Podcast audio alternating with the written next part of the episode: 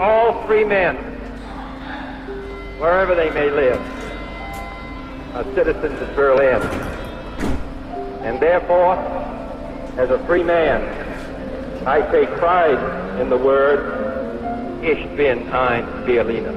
Depuis hier soir, 19h09 en tout cas, heure de la première ouverture du mur de Berlin, une centaine de milliers d'Est-Allemands se sont précipités à l'ouest où ils n'avaient pas pu mettre les pieds depuis 28 ans. Très vite, les services de visa mis en place ce matin ont été débordés et chacun passe librement. Inimaginable aussi la retransmission pratiquement en direct de tous ces événements à la télévision est-allemande. Des images bouleversantes, sans aucun précédent et que, sans aucun précédent non plus, les télévisions du monde entier ont pu filmer librement. Hélène Riesecher et Ambroise Perrin sont sur place à Berlin. Ils ont vécu pour nous cette folle nuit d'ivresse. On voit Zizou. Ouh, Zinedine. Oh, Zinedine. Pas ça. Pas du tout avec Pas ça, Zinedine. Pas ça, Zinedine. Oh non. Oh non, pas ça. Pas aujourd'hui, pas maintenant, pas après tout ce que tu as fait. Aïe, aïe, aïe, aïe, aïe, aïe, aïe. Le premier c'est Hichelman qui passe. Ça y est, Hichelman est parti. L'Express L'Express, le TGV est parti. Hichelman 958 Record du monde. Hichelman recule les limites humaines Ici à Berlin Cette fois, il n'a pas levé les bras. Il a été au bout. Je te fais un vocal parce que j'en ai marre d'écrire. Du coup, en fait, euh, à la base, j'étais dans un parc à Kreuzberg en train de fumer toute seule. Et euh, il y a des gens qui sont venus me voir, genre des jeunes, pour euh, fumer ensemble. Et après, on est dans une sorte de techno-party gratuite. C'était près d'un pont, genre très sympa. Genre vraiment super, super sympa. Euh, beaucoup de monde, beaucoup d'alcool, beaucoup, beaucoup, beaucoup de drogue. Et, et je me suis réveillée ce matin quelque part dans Potsdam. Quand je suis rentrée de Potsdam, je suis rentrée chez le pote chez qui j'habite. J'ai pris vite fait une douche, mais j'étais encore euh, un peu, euh, un peu encore surexcitée. Du coup, je suis allée marcher et là, je suis un peu en train de mourir, mais ça va, je tiens. Parce que je suis, je suis tellement heureuse d'être à Berlin en fait que j'ai envie de tenir et euh, après Berlin, je pars chez ma cousine à Chemnitz. Donc je vais pouvoir dormir chez elle. Et après, je continue mon petit tour d'Europe. Ich bin ein Berliner.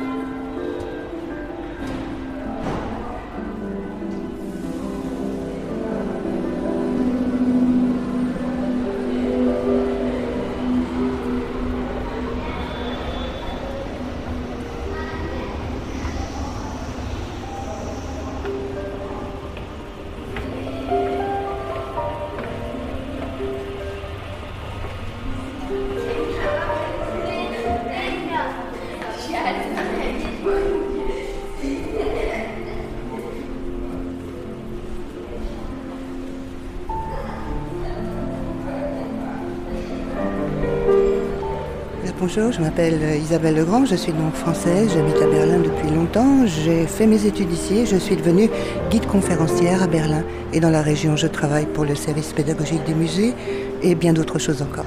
Bien, je suis arrivée à Berlin assez jeune puisque c'était bien avant la chute du mur à Berlin-Ouest. Je venais faire des études pour six mois, j'étais aussi amoureuse et intéressée par la ville aussi. Et en fait, eh bien, je suis toujours là. Et vous êtes arrivé en, en quelle année?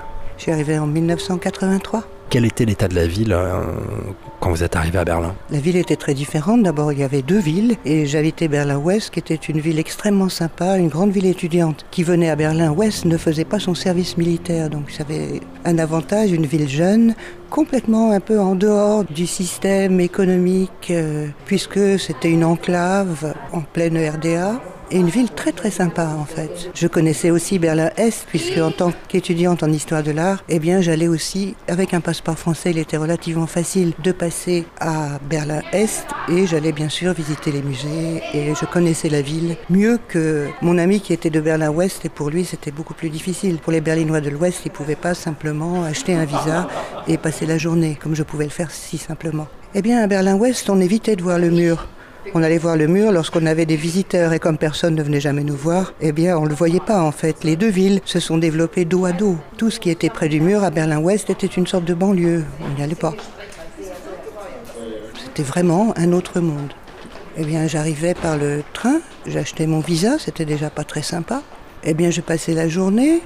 Ensuite, euh, on n'arrivait pas à dépenser nos 25 marques à l'époque, puisque les musées coûtaient 50 centimes. J'avais trouvé un café, il n'y avait que des hommes en bleu de travail. Aujourd'hui, vous avez des cafés partout et vous n'avez plus personne en bleu de travail. Pas de voiture, pas de magasin. Les immeubles n'avaient jamais été rénovés dans les quartiers d'habitation et on avait vraiment l'impression d'arriver dans l'immédiate après-guerre. Des impacts de balles sur les façades et des, les quartiers plus anciens presque inhabités. Même lorsque le mur est tombé, on n'y a pas cru. C'était bien sûr, il y a eu une révolution, on savait, et j'ai participé aussi une fois à ces énormes manifestations quelques jours avant la chute du mur. Mais personne, personne, même les chefs politiques, personne n'a pu imaginer que le mur tombe un jour, qu'il tombe un jour. Certainement, les murs peuvent durer longtemps et ne servent finalement, finissent toujours par s'écrouler. Mais que ça se passe aussi rapidement, c'était impensable. 9 novembre 1989, eh bien, c'était le soir, il faisait froid, mais j'avais pris mon vélo pour aller voir une amie musicienne, j'avais des partitions, et on est resté ensemble dans un quartier tranquille, mais près du mur, jusqu'à environ 3 heures du matin. Je suis sorti de chez elle avec mon gros sac, mon vélo, et des gens il n'y avait jamais personne dans la rue, m'ont acclamé. Bravo, bravo, vous êtes courageuse, hurrah J'avais l'impression d'avoir gagné le Tour de France à 3 heures du matin, le 9 novembre. Et en fait, j'ai compris plus tard qu'ils avaient pensé que j'étais une Allemande de l'Est qui partait avec son baluchon à l'aventure, ayant passé le mur et me félicitant pour mon courage absolu. Dans les jours suivants, ils nous ont fait faire un visa pour passer à l'Est, mais une fois qu'une brèche était ouverte dans le mur, eh bien, ils n'ont jamais pu la refermer. Ça a été des moments ensuite de pagaille absolue, puisqu'on habitait sur une île. Il y avait une chanson un peu ringarde, mais qui disait Berlin est une île entourée de la mer Rouge. C'était Berlin-Ouest. On habitait sur une île et on se connaissait. Et d'un seul coup, un déferlement de pratiquement, j'exagère, mais enfin 16 millions d'Allemands de l'Est qui arrivent dans les rues, il n'y avait plus de voitures, tout Allemand de l'Est qui passait à l'Ouest touchait une prime, et ce nombre de personnes se comptait sur les doigts de la main, mais là il y avait des millions de personnes. Et donc ça a été la fête. La bière coulée était offerte gratuitement à tous les Allemands de l'Est. Ça a été une fête absolue. Nous, on avait un ordinateur qui était pas tout neuf. On a offert notre ordinateur à des jeunes qui rêvaient d'avoir un ordinateur. Ils étudiaient l'informatique. Ils avaient des robotrons qui ressemblaient plus à un Minitel qu'à un ordinateur moderne. Et puis ensuite, eh bien, comme toutes les fêtes, la gueule de bois est arrivée, d'autant plus tonitruante que la fête avait été euh, joyeuse. La gueule de bois, ça a été des problèmes économiques. Berlin-Ouest est un peu oublié, mais à cette époque-là, il n'y avait pas de SMIC, c'est assez récent en Allemagne, et vous avez eu une main-d'œuvre très bon marché qui ne payait pas de loyer. C'était encore les loyers de l'Est qui a pris pratiquement la plupart des postes. Énormément de personnes à Berlin-Ouest se sont retrouvées au chômage aussi. Ça n'a pas été facile. C'est une histoire dont on parle assez peu, mais c'était aussi. euh, et des différences de mentalité énormes. Les différences de mentalité, malheureusement, eh bien, dans Berlin, dans ce qui est centre-ville, il y a eu tellement de mouvements de population. Tellement de personnes sont parties, notamment avec un phénomène assez connu qui est l'augmentation des loyers, qui est aussi le fait que Berlin a connu pendant 25 ans, ça s'améliore un peu, mais c'est toujours une situation difficile au niveau économique. Donc beaucoup sont partis travailler ailleurs.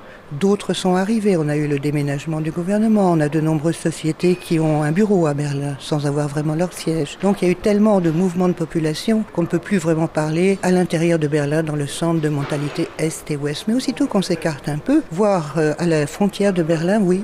J'ai encore rencontré hier un monsieur charmant d'ailleurs qui était musicien de l'Est et qui m'a raconté la vie d'un musicien et le type de musique aussi qu'il jouait. Il pouvait faire du rock uniquement le dimanche après-midi devant des jeunes, c'était encore très très mal vu.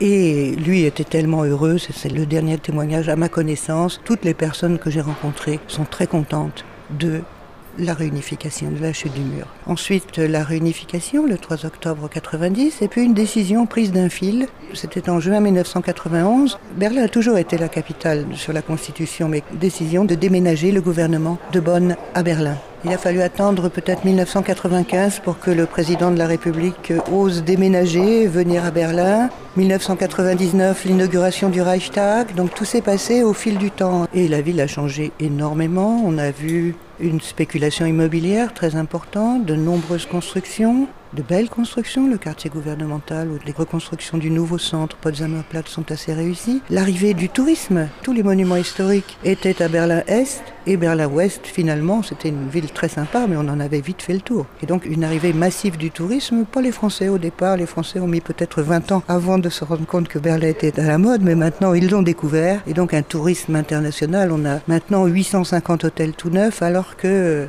eh bien il y avait pratiquement très peu d'hôtels, on était au bout du monde.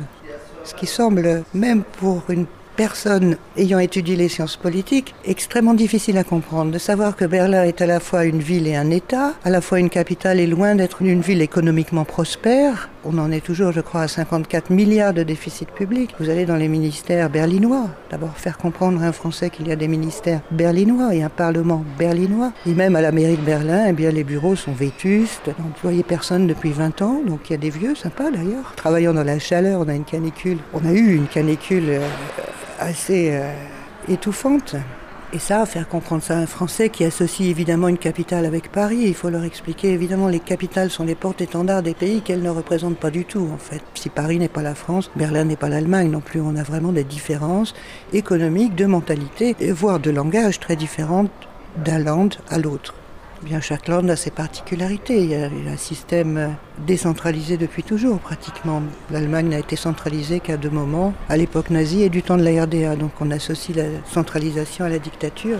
Et si vous allez en Bavière, très conservateur, très catholique, vous allez dans un village, vous allez au café du village, on vous fera remarquer que vous êtes étranger, même si vous êtes allemand, hein, vous n'êtes pas bavarois, eh bien ça paraît bizarre. C'est des mentalités un peu particulières. D'abord, il faut comprendre le dialecte aussi. Si vous allez au nord de l'Allemagne et qu'ils parlent le dialecte du nord de l'Allemagne qu'on appelle le Plattdeutsch, ça ressemble plus à du danois qu'à de l'allemand. Donc il y a des particularités linguistiques, il y a des particularités économiques aussi, il y a des grandes différences économiques entre la frontière polonaise misérable et le Baden-Württemberg où l'on construit les automobiles, euh, le siège de grandes sociétés pharmaceutiques par exemple. Venez à Berlin, c'est une ville passionnante, mais n'oubliez pas de visiter ces institutions culturelles. On a vraiment des musées extraordinaires, des concerts dans tous les styles. Surtout, sortez.